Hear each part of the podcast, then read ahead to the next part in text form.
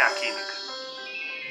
Há milhares de anos, os humanos aprenderam que o fogo, além de queimar, pode transformar as coisas. Aprenderam a cozinhar os alimentos para mudar sua textura e sabor. A cozinhar barro para fazer recipientes mais resistentes. E a fundir e misturar metais para conseguir materiais mais fortes. Sem saber, os seus antepassados já estavam usando química para transformar a matéria. Porque a química é a ciência da matéria e estuda sua composição, estrutura e transformações. A matéria está em tudo que te rodeia. Está no ar que você respira, na água que bebe, na sua pele ou em seus ossos. E se olhar ao seu redor, encontrará em qualquer de seus três estados principais: sólido, líquido e gasoso. A matéria não se cria e nem se destrói, mas se transforma. Se você queima papel, não destrói sua matéria, a transforma em outras coisas, que neste caso são gases e sólidos.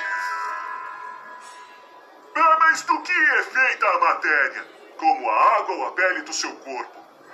Se pudesse olhar por um supermicroscópio, descobriria o átomo. O átomo é a partícula mais elementar e indivisível que compõe tudo o que te rodeia. Quando dois ou mais átomos se unem, formam moléculas. Como eu, que sou uma molécula de benzeno formada por seis átomos de carbono e seis átomos de hidrogênio. As moléculas se agrupam e organizam com outras moléculas para formar a matéria de todas as coisas.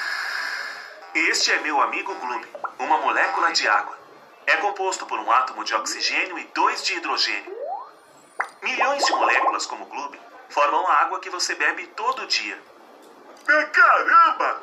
Isso é muito legal! Átomos, moléculas, matéria. Isso é a química. Estudá-la e conhecê-la é entender como funciona seu corpo e o de outros seres vivos. É conhecer a Terra e suas possibilidades na agricultura, energia e outros recursos. É ser capaz de criar novos materiais que ajudam ao desenvolvimento e fazem a vida mais fácil. A química está em toda parte.